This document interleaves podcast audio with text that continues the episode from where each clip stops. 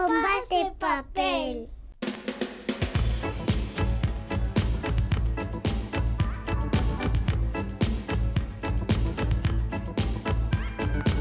Pompas de papel.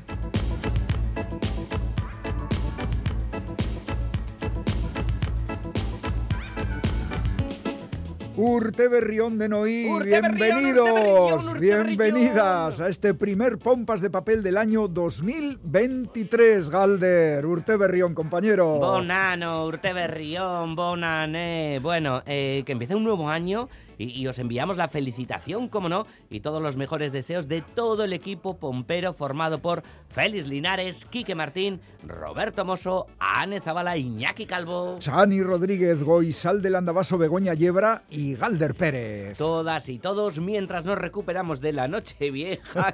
Ay, ay, ay. ¿Ya te acuerdas lo que.? Bueno, en fin, no te Eh, voy a decir nada. Bueno, Venga, no, no, no, no entremos pero- en detalles. No, pero bueno, lo- aquello de lo de lo- Calla. Bueno, pues vamos a seguir preparando el regreso de Pompas de Papel en su formato habitual, pero tranquilidad, Sí. porque eso será dentro de dos semanas y mientras tanto, pues vamos a seguir con programas especiales basados en entrevistas súper interesantes. Sí, sí, hoy charlamos con el prestigioso escritor italiano Henry De Luca, cuya obra más reciente se titula A Tamaño Natural, historias extremas de padres e hijos. El autor superventas Eloy Moreno nos trae su última novela Cuando era divertido, dura crónica de la dextru- destrucción, destrucción con Dexter. ¿Te acuerdas de Dexter Morgan? Morgan, sí. No, esta es eh, la crónica de la destrucción de un matrimonio. Y otro autor de éxito, César Pérez Gellida, presenta su nueva historia de género negro.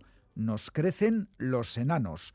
Con él empezamos. Si nos queda lo, lo mismo dije yo cuando tuve en el cotillón ayer, así, es aquello de...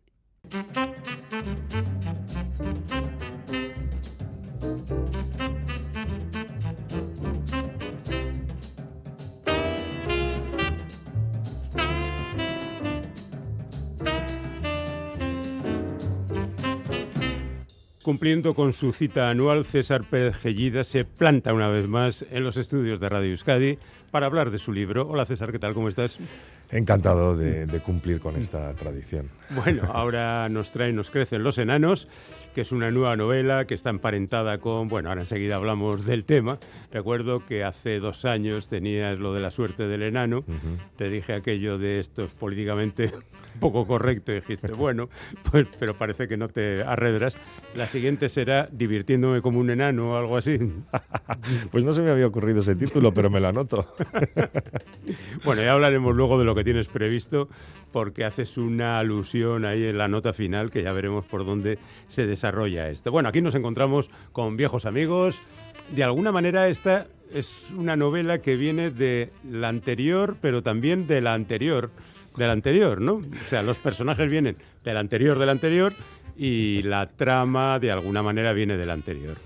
Sí, eh, tienen esa conexión por una parte con los personajes en La suerte del enano Mm. y el- digamos que el motor de ignición de la trama arranca donde termina Astillas en la piel. Eh, Eso no quiere decir que haya que leer eh, obligatoriamente Astillas en la piel para entender y disfrutar de la suerte del enano.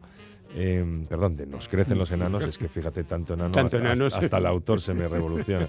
Eh, sí, eh, que decía, no, no hace falta pasar por, por la anterior novela, pero sí sucede eh, que las tramas están, están conectadas a través de los personajes que son ya como viejos conocidos de, los, de los lectores, ¿verdad? Bueno, la verdad es que Ramiro Sánchez lleva ahí desde el principio, Sancho, perdón, lleva ahí desde el principio.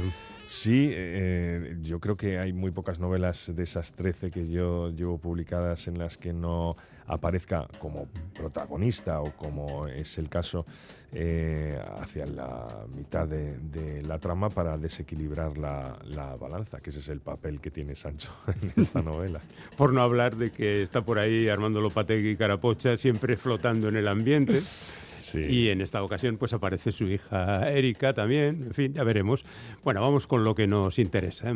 ¿No mm, te has preocupado un poquito al escribir esta novela, al tener un asesino que va a la psicóloga para que le dé mm, notas de cómo debe comportarse, que al mismo tiempo tiene un libro escrito que se titula Astillas en la piel, y aunque tiene otros libros escritos que no coinciden con los tuyos, no es exponerte demasiado diciendo a ver si van a pensar que soy yo Suso. Bueno, muchos, muchos me lo han dicho. ¿eh? Sí. Eh, lo, que, lo, que, pasa es que, que la respuesta categórica es, es, no. Me ha encantado eh, y he sufrido mucho interpretando este personaje porque, mm, fíjate, el punto de partida inicial, el reto que yo me había planteado, era que generara rechazo al, lector, que, a la, que a la vez empatizara pero que no simpatizara.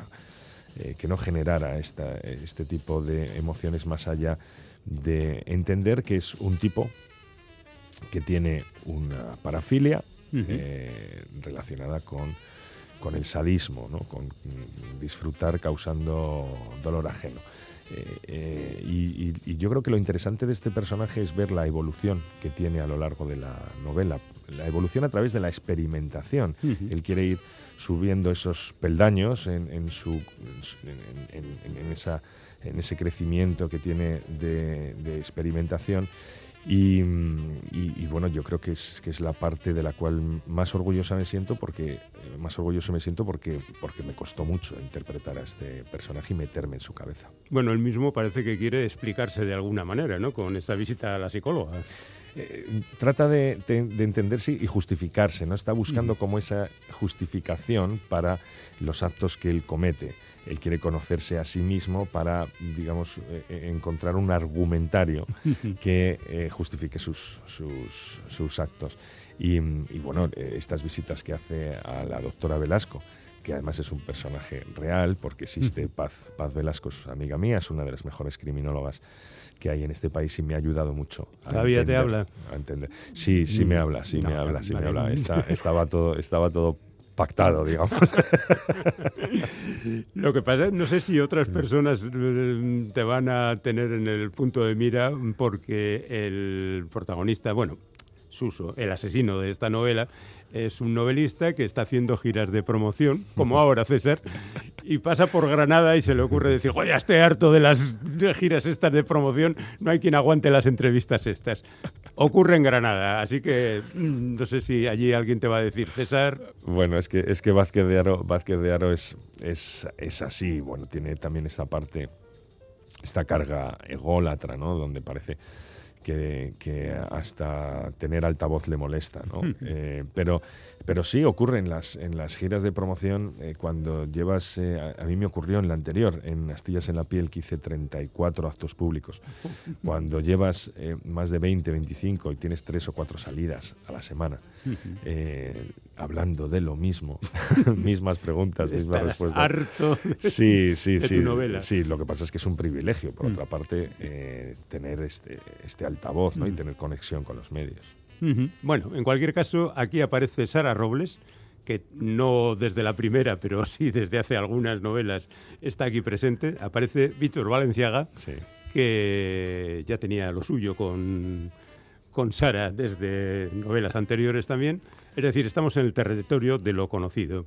El, la una es policía, el otro guardia civil, colaboran en, en la investigación pasa lo que pasa, pero tú aquí creas un triángulo amoroso.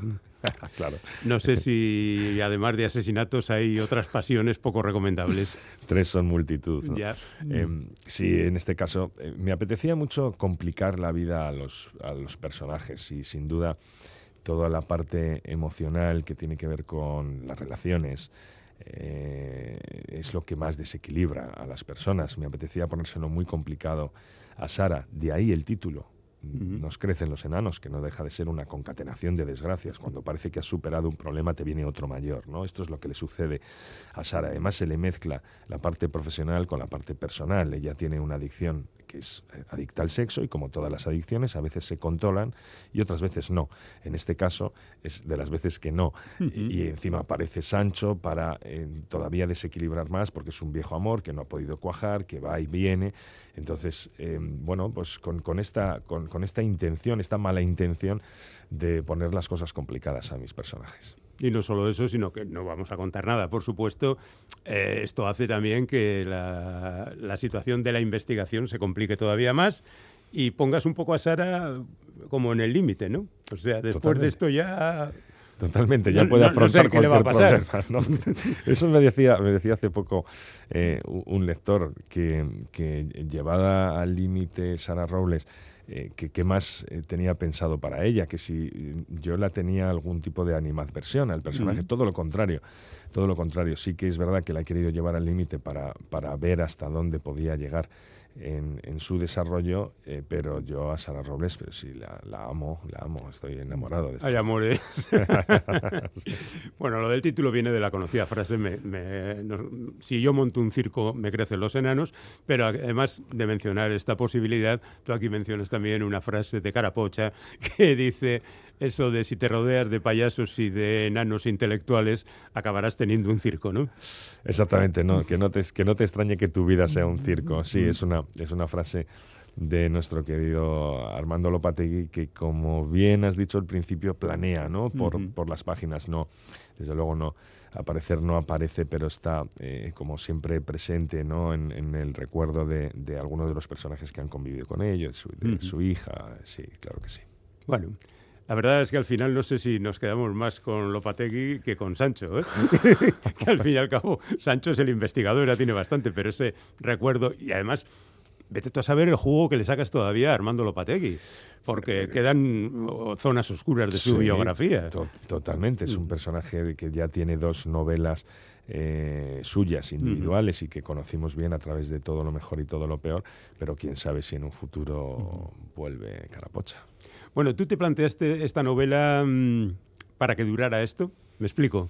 Eh, esta es una novela en la que pasan montones de cosas y hay unos cambios tremendos con respecto al principio, porque al principio puede parecer, anda, vale, la novela con un asesino en serie y unos policías que le buscan, pero luego no vamos a hablar de, de qué es lo que ocurre, pero sí me ha sorprendido la cantidad de escenarios, de cambios de guion, de atrocidades incluso que aparecen en la novela. ¿Tú lo tenías todo pensado o de repente dijiste, pues mira, voy a meter aquí esto, voy a hacer más allá lo otro? Eh, ¿Sabes lo que sucede? Que yo no, no estructuro las novelas, ni hago un guion previo, ni hago una escaleta, sino que eh, tengo un punto de partida claro, tengo buenos personajes y em, lo que hago es, es, eh, ir generando la trama en la medida en la que me voy condicionando yo a mí mismo. ¿no? Eh, luego me dejo llevar por la intuición y hay un momento en el que cuando llevo X páginas digo, tengo que empezar a pensar en el final. Ah, vale. tengo que empezar a pensar en el final. Y a partir de ahí es cuando eh, se empiezan a abrir los, los- los árboles de las tramas, las subtramas, y es cuando empiezas a hilar, escoger caminos. ¿Qué camino escoges? Pues mm, yo la verdad es que me dejo, como digo, eh, guiar por la intuición, también por la experiencia de tener 13 novelas publicadas dentro de este género. Y, es verdad que, ha quedado una, trama eh, compleja, un- una trama que desde el punto de vista eh, de la coherencia argumental eh, yo creo que está muy bien consolidada, pero que no resultó fácil para mí llegado a ese punto de decir tengo que empezar a pensar en el final. Bien, bien. Pues no te ha quedado mal. Eh, hablando de caminos, la, digamos que el 50% de la novela transcurre en Valladolid, pero luego hay escenarios varios. El segundo yo casi diría que es como siempre Euskadi, ¿no? Es que está como muy presente en, Ujú. en- en- en mi imaginario. Yo no sé por qué motivo siempre termino eh, pisando estas tierras. eh, sí que es verdad que, que en lo personal eh, acabo viniendo dos, tres o cuatro veces al año. eh, además prácticamente siempre a la, a la misma zona y, mm, y- y sí, eh, es que Euskadi para mí es también uno de, los, de, los- de- de mis rincones favoritos. Hay otro sitio que aparece mucho en esta novela que es Jaca, que es un sitio, por cierto, donde hay mucho vasco. Lo sé, lo, lo sé, lo sé. eh, y, y sí, eh, también quería eh, un, lugar de montaña especial por esta afición que tiene Sara Robles a, la escalada y porque ella es nacida allí. Eh, y, me ha gustado mucho también explorar esas, esa zona y conocer, eh, investigar sobre, sobre la escalada, el alpinismo y, y todo lo que implica, eh, para mí, una parte muy interesante también. Te has ido al Caribe también. No sé si es una... Por obligación. Ya, pero igual es una ambición que tiene. Dice, a ver si yo me voy al Caribe también. No lo conozco, fíjate, esa, esa- pero es, es una isla muy remota, ¿eh? porque San Cristóbal y Nieves, yo no creo que haya muchos lectores que conozcan o que hayan oído hablar de, de esta isla del, del Caribe, pero bueno, tiene, tiene una parte importante por, por necesidades de la, de la trama. Y es eh, donde se produce el, el desenlace que yo creo que a los lectores que me estén escuchando, que ya hayan leído esta novela, pues eh, estarán con una sonrisa en la boca. Bueno, llegamos a la última página de la novela, no, de la nota, en la que dices que efectivamente tus personajes seguirán presentes en tu narrativa, pero de repente te lanzas a una de estas y dices, "Mm, Sara y Sancho, Sancho y Sara continuará, sí, aunque no será de inmediato, porque lo siguiente que vendrá, en resumen, prepárate. Ya, entiendo que no debes decir mucho y no querrás además. ¿Tiene que ver con Erika Lopategui? Tiene que ver con, con un reto personal, un cambio, no en el estilo, pero sí en, en una historia que me lleva rondando la cabeza mucho tiempo, desde incluso antes de, de, eh, enfrentarme a estas tres novelas que se pueden leer de forma independiente, pero que, como bien has dicho al principio, podrían ser parte de un todo, ¿no? Por, por- por la conexión con los personajes, la trama, etcétera. Y, mm, y que me está costando más trabajo del que yo quisiera. Bueno, lo que cuesta es lo que vale. Sí, eh, eh, pero ¿sabes también por qué? Em, porque he abierto mucho también el abanico profesional y ya no solamente tengo, dispongo de todo mi jornada laboral para aporrear el teclado, sino que eh, afrontar otros retos como el Black Yadolid, por ejemplo, o eh, la, la serie de televisión en la cual he participado en el guion y he estado Ujú. muy presente en el, en el rodaje, eh, pues eh, al final no solamente es el tiempo, sino que son los focos de atención que te van robando, robando. Vale, que no me has dicho nada. No puedo, Ya. no puedo, amigo mío, porque tendría, aparecerías en un, en un pinar. Ya, no, y tampoco es cuestión de eso, así que me trago lo de Erika Lopategui. Yo no he dicho nada. Por cierto, ya que mencionan así por encima lo de la serie, ¿está terminada ya? Eh, las ocho semanas de Valladolid ya las hemos rodado. eh, esta es la tercera semana que rodamos en Madrid y quedaría otra más, con lo cual eh, ahí ya cumpliríamos esas 13, 12 semanas más una de, de rodaje y con, con muchas ganas de, de ver más materiales porque la verdad es que estoy súper, súper contento. ¿Y exactamente qué es lo que adapta a la serie? La Memento primera Mori. novela. Memento Mori, Ah, em, con la idea de, continuar si tiene el éxito que esperamos. eh, y, la verdad es que para mí que los personajes hayan cobrado vida en, en los actores y haya podido además participar en el guion, que eso es lo que más de lo que más orgulloso eh, me puedo sentir eh, y tener la sensación de que las cosas se están haciendo muy bien, pero no por mí, sino porque el equipo que hay, tanto el director de fotografía como el director, el, el- el equipo de guionistas, toda la productora, el casting, los actores, eh, es tan acertado todo que, que, mm, es que no encuentro ningún motivo por el cual no piense que vaya a ser un éxito. pues eres de los pocos autores que dicen, ha quedado bien, porque lo normal es decir, la novela es mejor. Sí, ¿sabes, ¿sabes por qué sucede esto? Porque normalmente mis compañeros eh, no se han preocupado por aprender el lenguaje del guion, que es totalmente distinto al lenguaje narrativo. Lo audiovisual se maneja por unos cauces y lo narrativo por otros. Eh, y adaptar es francamente complicado. Sí, es es, sí. francamente complicado. Yo estoy seguro, y esto se lo he dicho también al equipo de guionistas, que si yo, que escribo guion y que me sé comunicar con los guionistas, eh, hubiera tenido que hacer mi propia adaptación, no habría quedado tan bien. Ajá. Sí, es mejor una visión externa siempre en estos casos. Bueno, pues estamos deseando ver la serie, que me imagino que todavía tardará, Tardará, sí. pero todavía más estamos deseando leer tu siguiente novela, esa que te está dando quebraderos de cabeza. Cuanto más problemas tenga el autor, seguramente mejor se lo pasa el lector. Eso espero yo también. En cualquier caso, te esperamos aquí el año que viene, sí, ¿no? Eso cuenta con ello. Vale. César Perejellida, lo nuevo se titula Nos crecen los enanos, pero habrá más, sin duda alguna. Hasta cuando quieras, compañero. Gracias, amigo.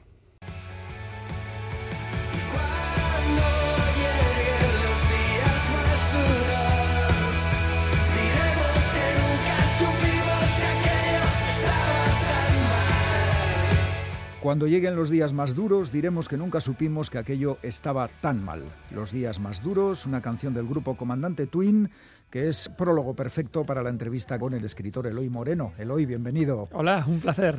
Bueno, pues lo decimos así porque tu novela, Cuando era divertido, que es la última que has escrito, habla de días muy duros en una relación de pareja. Los días en los que los dos, él y ella, constatan que esa relación ha llegado a su final.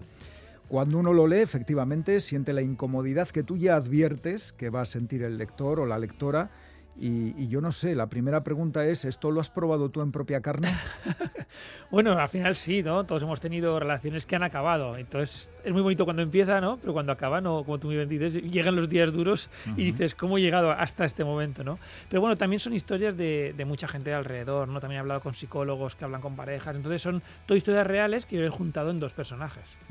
Esos dos personajes son Alejandra y Alejandro que en la novela son Ale y Ale. Sí. Y ahí está el juego porque uno está leyendo y a veces no sabemos si Ale es ella o Ale es él has jugado a propósito con, con este misterio. Porque cuando llegan estas circunstancias, ¿no? De que una pareja pues ya no se buscan, ya no buscan nada, ¿no? Están un poco entre ellos así. Entonces aparecen como muchos momentos cotidianos y típicos que todo el mundo ha, vivido o ha visto. Entonces yo no quería que el lector dijera, bueno, esto siempre lo hace un chico o esto siempre lo hace una chica, ¿no? Entonces dije, no, voy a llamarlos Ale y Ale y ya el lector que interprete según sus vivencias quién es quién.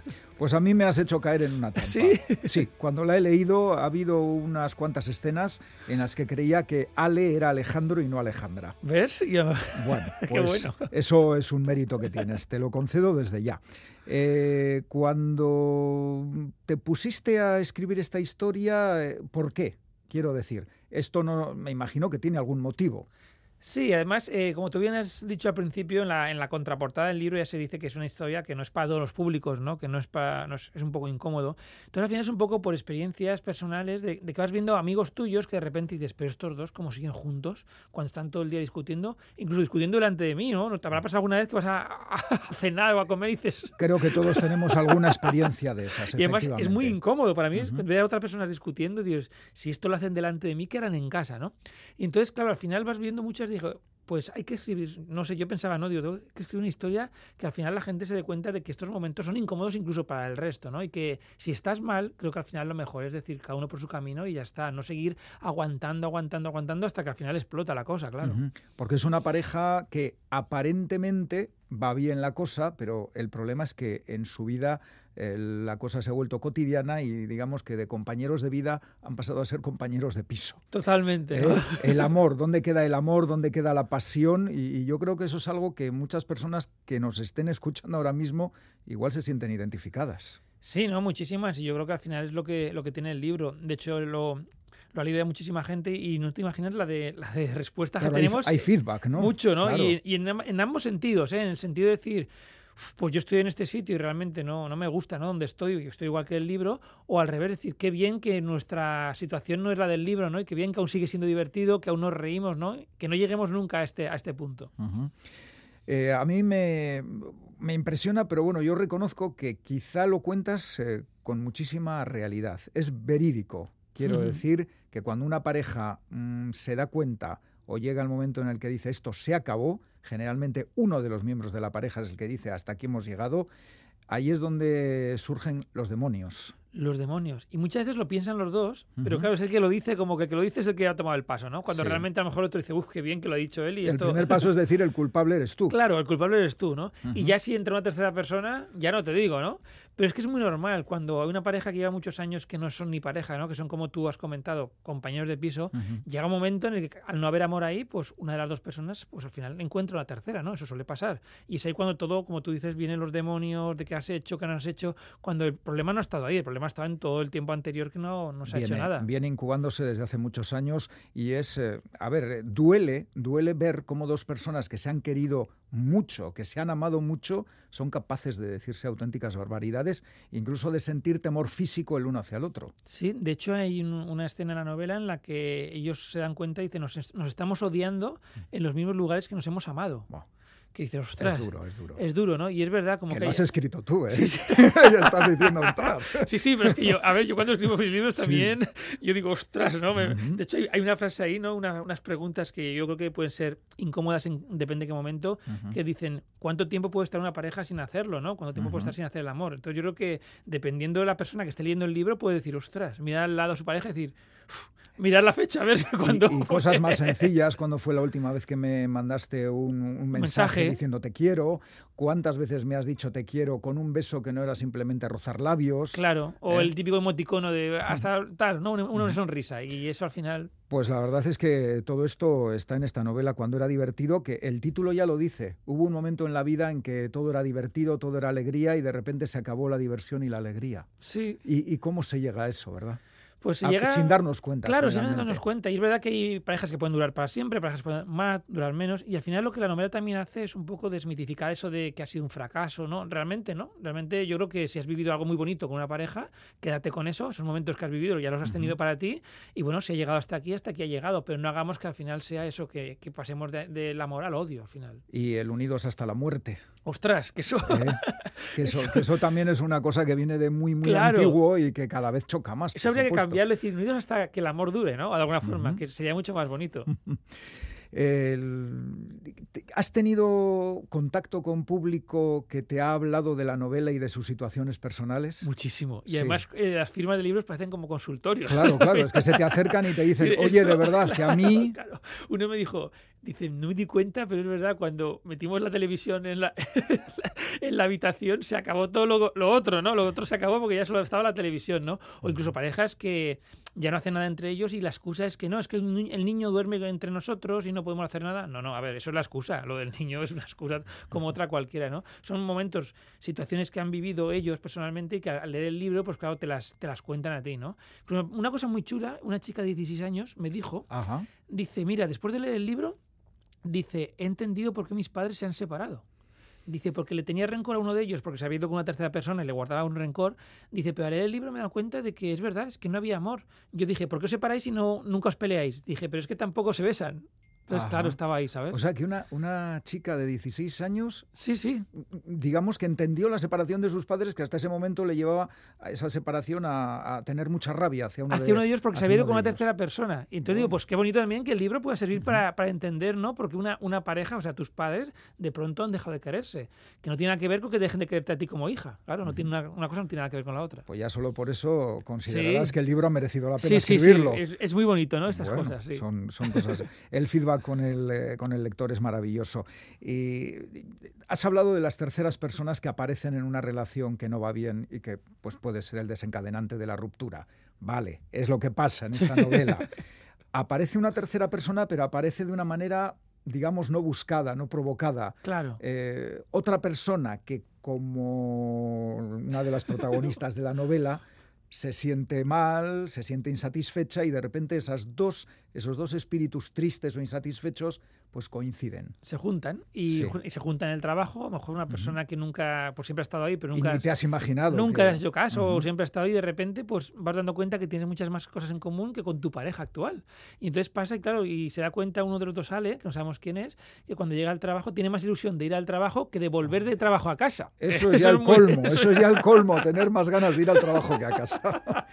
y puede llegar a ocurrir, ¿eh? claro, tremendo. claro, que puede llegar a ocurrir. Es y, tremendo. y ahí se da cuenta, él o ella se da cuenta de decir, claro, si tengo más ilusión ¿no? de, de estar aquí. Y se hace una pregunta que yo creo que es muy importante, porque hay un momento que está en la playa y dice, Mm. ¿con quién me gustaría estar ahora mismo aquí, ¿no? en la playa? Dice, ¿con mi pareja actual o con la nueva pers- persona que estoy conociendo? Mm. Y claro, y cuando te haces la pregunta y tienes clara la respuesta, ahí ya está todo hecho. Y luego hay otro momento tremendo, porque digamos que antes de la ruptura hay como intento de recomponer la relación de pareja y hay una relación íntima y una pregunta muy, muy importante. ¿En quién pensabas cuando estabas Uf. haciéndolo conmigo? Uf, Eso... eh, Uf, pues he estás, dicho- estás hurgando, hurgando hurgando en mucho, muchas sí. heridas. ¿eh? Por eso digo que era, que una novela que tenía preguntas incómodas. Pero es verdad, ¿eh? en el momento que esa reconciliación, a ver si todo se arregla. Y claro, acaban de hacer el amor, pero no se hace el amor del principio. Es una cosa un poco rara, ¿no? Se quedan los dos un poco separados. Y, y uno de ellos dice, ¿en quién pensabas, no? ¿En mí o en la otra persona? Y eso es muy duro, ¿eh? Eso es una pregunta que ahí... pff, Bueno, Eso, eh, bueno, bueno, yo- yo- eh, vamos, que, que hay, que hay que leer la novela, que aquí estamos contando muchas cosas, Sí, pero es mejor leerla para entenderlas en su conjunto. Eh, es curioso, me ha llamado mucho la atención en el libro que incluyes un código QR sí. con un list de 38 canciones, dos horas y cuarto de música. En usted hay un músico frustrado, caballero. No, totalmente, totalmente. Yo siempre digo que yo de pequeño quería ser estrella del rock. Yo- era mi, mi ilusión totalmente. Te has tenido que conformar con ser estrella de la escritura. escritura, ¿no? Pero sí que es verdad que yo toco la guitarra, estudié solfeo, estuve en algún grupo de música de pequeñito, eso que hacemos cosas, ¿no? Y siempre ha sido mi, mi- bueno, pues lo que yo quería hacer. Afortunadamente, después de ya de, de adulto he podido escribir algunas letras de algunas canciones, he, he compuesto alguna canción, el tema de, de las letras, colaboro con músicos, me encanta la música. Y aquí decidí que yo siempre escribo con música, siempre. Entonces, compartir con los lectores la misma música que yo había estado escuchando mientras escribía. Y creo que es una, como una conexión muy bonita con el lector. Ujú. Pues ya ves, uno de los temas es el que ha sonado Sí. al principio, los días más duros del grupo Comandante Twin, que creo que consideras acertado, ¿no? Totalmente, por la para letra, ¿eh? ambientarlo. Los días más duros, diremos que nunca supimos que aquello estaba tan mal. Sí. Es verdad, es que nadie se da cuenta de que está tan mal cuando se te cae encima todo, ¿verdad? Y a veces de repente, ¿eh? Y a veces dices, vas tirando, vas tirando y dices, bueno, si no estamos tan mal, que hay otras parejas que están peor, ¿no? Siempre te comparas con lo peor, además. Es esa comparación inevitable, pero Sí. fíjate lo mal que están y Estos- nosotros estamos de maravilla. Nosotros no discutimos siquiera, ¿no? Dices, ya, pero tampoco hay nada más. O sea, no, no discutimos, pero aquí estamos. Y claro, y de repente uno de los dos conoce a una tercera persona y se va todo al aire y dices, pero ¿cómo hemos llegado aquí? Ale y ale, suena como un, como un ánimo, ¿no? Ale, ale. Ale, ale, ale, ale. Dar el paso. No, es muy bonito, ¿no? Yo pensé que, que podía, que no quería poner un chico o una chica todo el rato y pensé que era una opción muy bonita, ¿no? Me ha costado mucho hacerlo, te lo digo en serio, porque sabes que en el castellano to- todos los adjetivos acaban en O o en A, entonces Sí. yo no podía poner al está contento, tenía que poner al está alegre, y entonces alegre me servía para los dos. O sea que ha habido una cosa ahí un poco muy minucioso, ¿no? Como de, estar buscando cada palabra. Estás desvelando otro secreto de la Sí. novela, es verdad. Por eso, por eso cuando uno lo está leyendo, muchas veces no sabe si es ella o es él. Y la verdad es que en eso sí se igualan las personas, Sí. en el dolor y la frustración, sea él, sea ella, y la constatación de que se ha acabado algo, algo que fue maravilloso. Claro, y que no hay que buscar culpable, ¿no? Yo no- creo ni que sea él ni que sea ella. Eh, nunca decimos, cuando alguien se enamora, nunca decimos, ¿quién ha sido el culpable de enamorarse? Eso nunca se dice. Entonces, cuando ya se desenamora, ¿quién ha sido el culpable? Pues al final, si hay amor, hay amor, y si no hay amor, no hay amor. Tampoco hay que buscarle tampoco decir, culpa tuya por no. Al final han sido muchas cosas que nos han llevado hasta aquí. Bueno, ¿y cómo sitúas este libro en tu ya larga carrera literaria? Porque llevas unos años en esto. ¿Dónde sitúas esta novela? ¿En el principio de algo? ¿En...? No lo sé, porque al final siempre intento que mis libros sean muy, muy diferentes entre ellos. Nunca he escrito dos novelas que tengan la misma temática. De hecho, la gente lee un libro mío y nunca sabe qué se va a encontrar. No hay, Ajá. nunca, nunca hay sinopsis de mis libros en la parte de atrás. Es un poco una sorpresa. Pero es cierto que yo he escrito para todas las edades. Yo he escrito también novela infantil, juvenil, Invisible, por ejemplo, que es un libro que está en muchísimos institutos.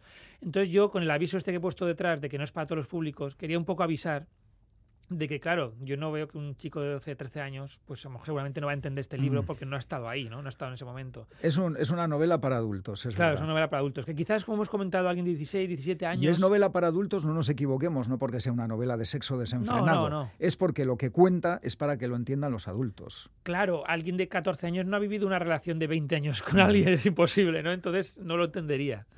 Estupendo. Hablabas de Invisible, creo que hay un rodaje por ahí previsto, ¿no? Sí, en enero seguramente, si va todo bien, empezamos la serie, que han sido, han sido dos años de, negociaciones, de guiones.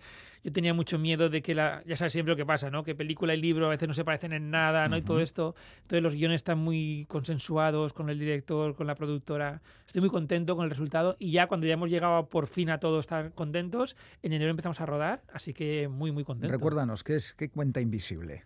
Invisible es una, una novela que, bueno, quizás es la novela que ahora mismo pues, más conoce todo el mundo, pero como es para todos los públicos, tanto Ujú. padres, hijos, y es una novela que habla de- del acoso, del acoso escolar, pero de una, pers- Importante, una sí. perspectiva distinta, es decir, habla de, de los testigos todo el rato, Ujú. o sea, la gente que mira y no hace nada. El que mira desde fuera y, y no interviene, Claro. y por si En- acaso. Entonces, eh, al no hablar directamente entre los dos, entre el agresor y el agredido, sino hablar más de los testigos, todo el mundo está ahí dentro, porque todo el mundo puede ser testigo en algún momento, ¿no? Claro. Entonces, una novela que, bueno, que tenía, un- creo que son ahora ya 17, 18 eh, eh, países distintos. Hemos llegado a las 50 ediciones, que pocos libros se nada. llegan a 50 ediciones Ahí hoy en día, nada, ¿eh? ¿no? 50 ediciones.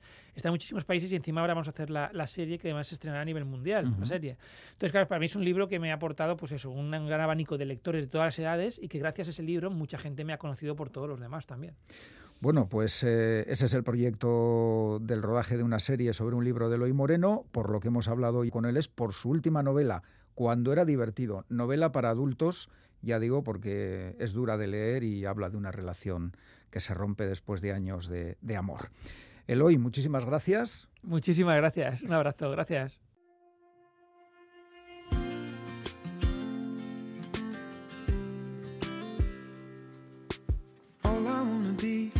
is with you in your arms in our room, living small in a big house. I've been having dreams. Have you heard them too? I see me and you by the door, rushing in from the rain at the back of the garden. See that too? Forever and forever, if we're not together, I don't wanna put a load of pressure on you. I just wanna tell you, I just wanna tell you without you I don't know what I'd do I've only got one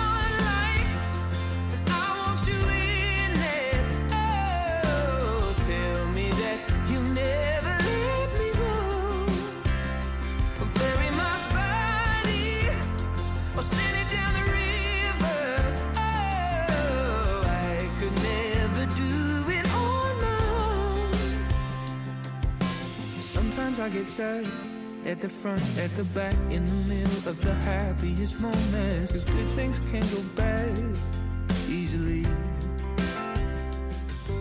So I don't wanna slow down, wanna jump, wanna fly,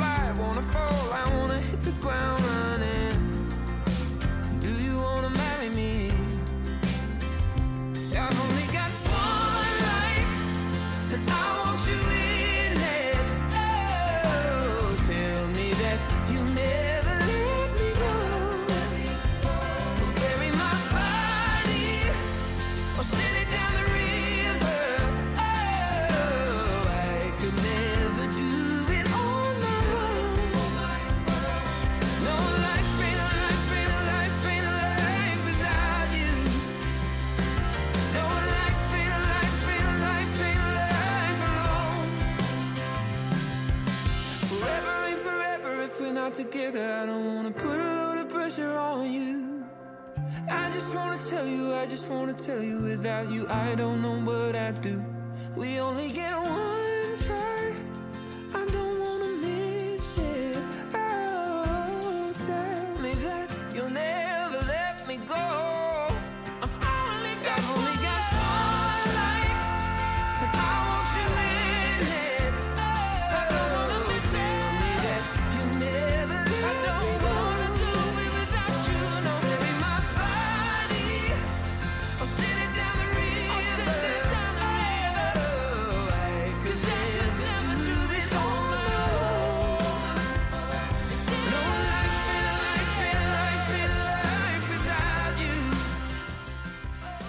Hoy tenemos un invitado que es una auténtica estrella dentro del mundo de la literatura. No solo eso, es un gran activista político y social y también un experto en montañismo, hay que reconocerlo.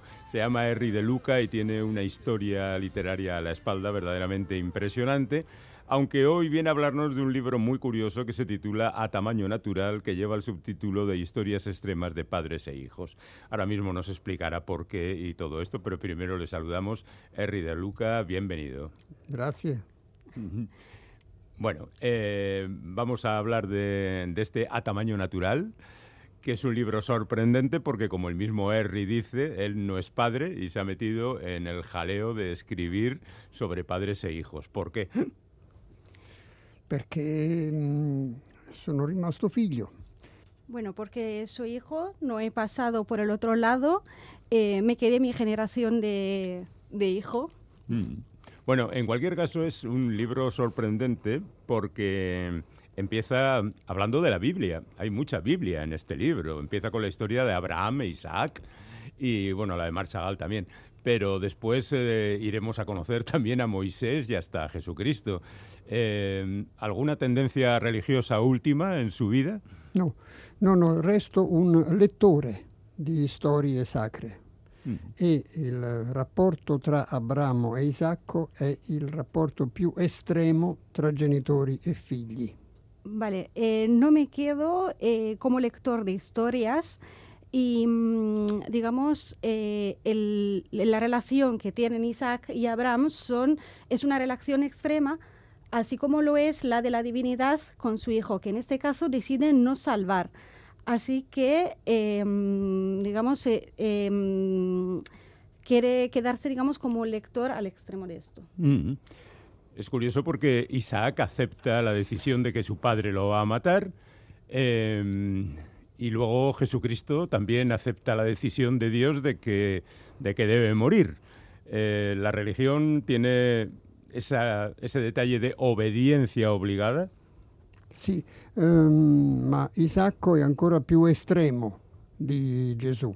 Gesù viene crocifisso e si offre, non, fa- non- non oppone resistenza, ma Isacco collabora alla sua stessa legatura. Eh, Isaac acepta, Jesús acepta. Eh, digamos que el caso de Isaac es aún más extremo, ya que a Jesús le crucificaron, pero eh, Isaac colabora con eh, su a- atadura. Es una persona fuerte, podría oponerse a la fuerza de su padre, pero no lo hace, sino que colabora en esto. Porque lleva la madera hasta, digamos, el sitio. Bueno, eh, esto tiene relación con los estudios que Henry de Luca ha hecho con respecto al hebreo, al yiddish, a idiomas que ha aprendido de manera voluntaria y además personal, autodidacta, ¿no? Eh, ¿Por qué ese interés por esos idiomas que luego también se reflejan en este libro en algunos momentos acerca de la importancia de la palabra? Eh sì, sono stato lettore di queste storie e ho voluto imparare eh, la lingua in cui queste storie sono state scritte nel loro formato originale. Em, he sido un lector de, mm, de esas historias y quise aprender las lenguas. Em, me pasa también con el ruso, con el caso de Marina Sveta- Svetainak Ujú. y de otros autores rusos. En el caso del yiddish hay una pequeña historia en el libro que me resulta muy emocionante, la de ese personaje que habla el yiddish con su abuelo y cree que es un idioma inventado por el abuelo, que cuando el abuelo muere, él lo olvida, porque como es una lengua que solo sabían ellos dos, y tiempo más tarde se reencuentra con el idioma. Es algo precioso. Sì, è, una, è come se io incontrassi il napoletano fuori dalla mia vita, fuori dalla mia relazione con eh, le persone con le quali ho parlato. Es como encontrar el napolitano fuera de la zona, de, mi- de mi zona, de las personas con las que he hablado. Es descubrir que es una lengua. Ujú. Bueno, además de, esto, hay montones de padres e hijos en, en esta historia, e incluso hay un, un cuento, bueno, una novela breve que ya había escrito y que ahora ha reescrito desde otro punto de vista dentro del libro, porque considera que la narración está bien, pero que esta historia precisaba de- del diálogo de los protagonistas. La historia de un padre que es un criminal de guerra, supuesto criminal de guerra, No, no, y sicuro. una hija, seguro, Seguro, ¿no? seguro criminal di guerra. sì, sì. Y una hija que de repente descubre la realidad y a la que se enfrenta. ¿Por qué retomar esta vieja historia? perché nella prima, eh, la prima volta che l'avevo scritta, eh, la parte principale era fascino che la lingua ebraica esercita su un criminale nazista. Porque la primera vez que le escribí, la parte principal era el fascino, mm, digamos, que ejercía el hebreo. Y la lengua es el secreto de la supervivencia del pueblo. Y es la lengua que le lleva, digamos, a la ruina. Y mientras que cuando la reescribió, eh, mi, digamos que su importancia la dio a la historia entre padre e hija, esa relación. Mm. Esa historia de padre e hija a mí me recuerda mucho una película de Costa Gabras, La caja de música.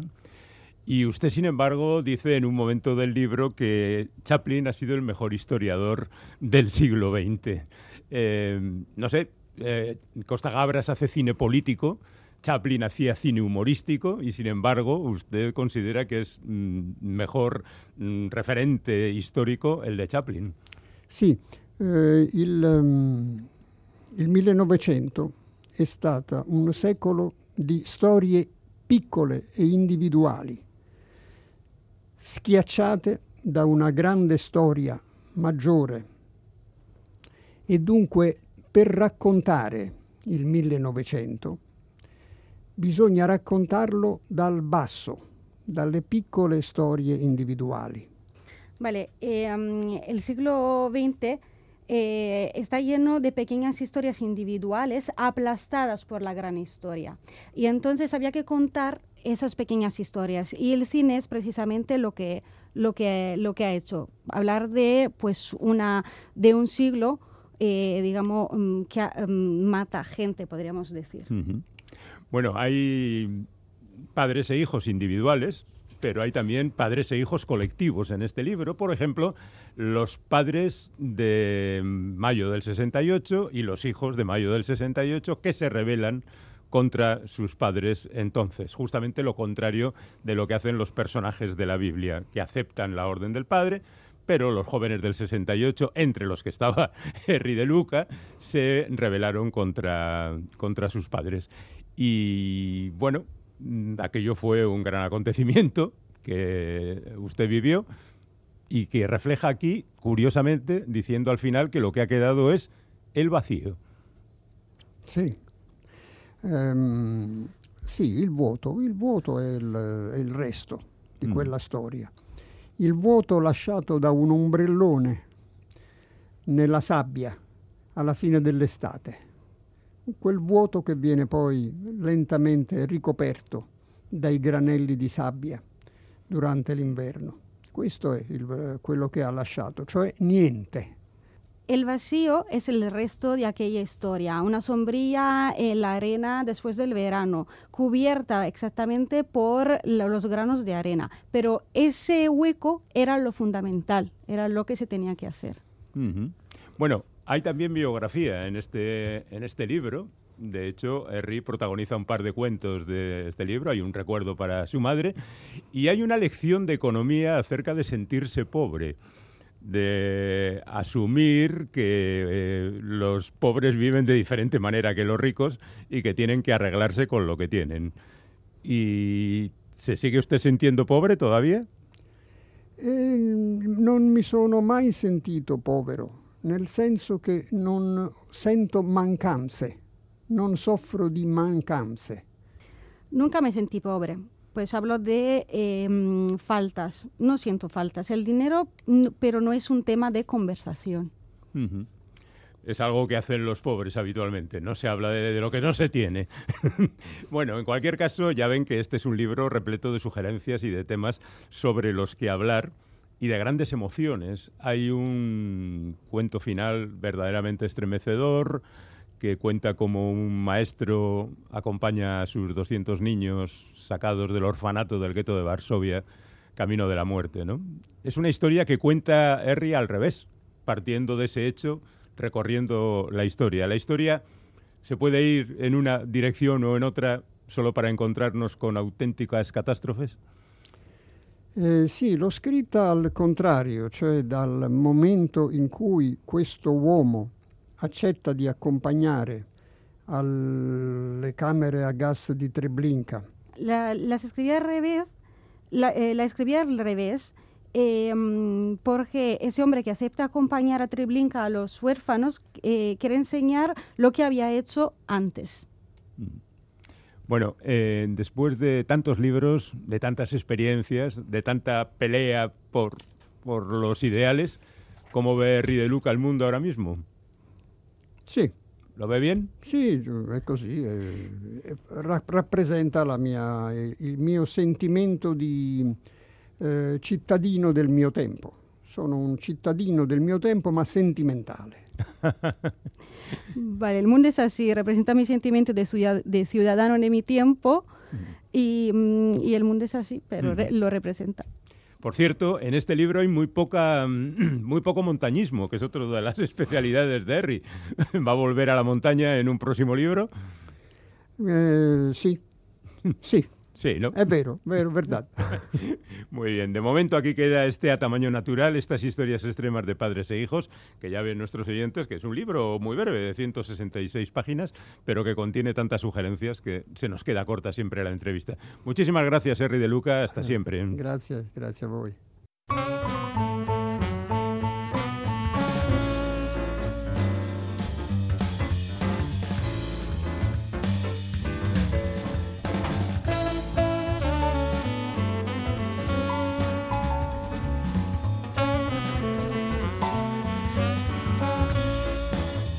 Recta final del programa, ya sabéis que si no habéis Te podido escucharlo serio, en te directo... pones de serio en este momento, Iñaki. No, es para no Venga. equivocarme porque hay que decirlo bien clarito. Pero Si si lo no- estás leyendo. Si no habéis podido escuchar el programa en directo, lo tenéis en la página web de ITV y en la app E EITV Nayeran.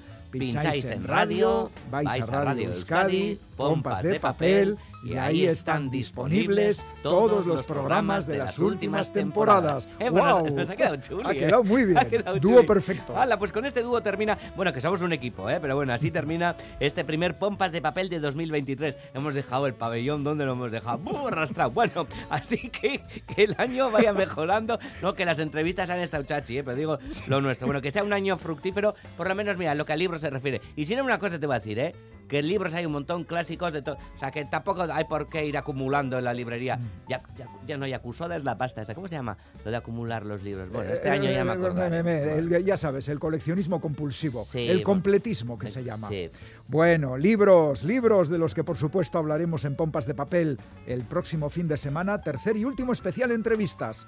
Es que ricasco de Noí. Muchas gracias por escucharnos y por supuesto, feliz año nuevo, Urteberrión. ¡Qué bonito! Iñaki, pero ¿te acuerdas lo que hiciste con el matasuegras? Aquello fue la leche. No me acuerdo.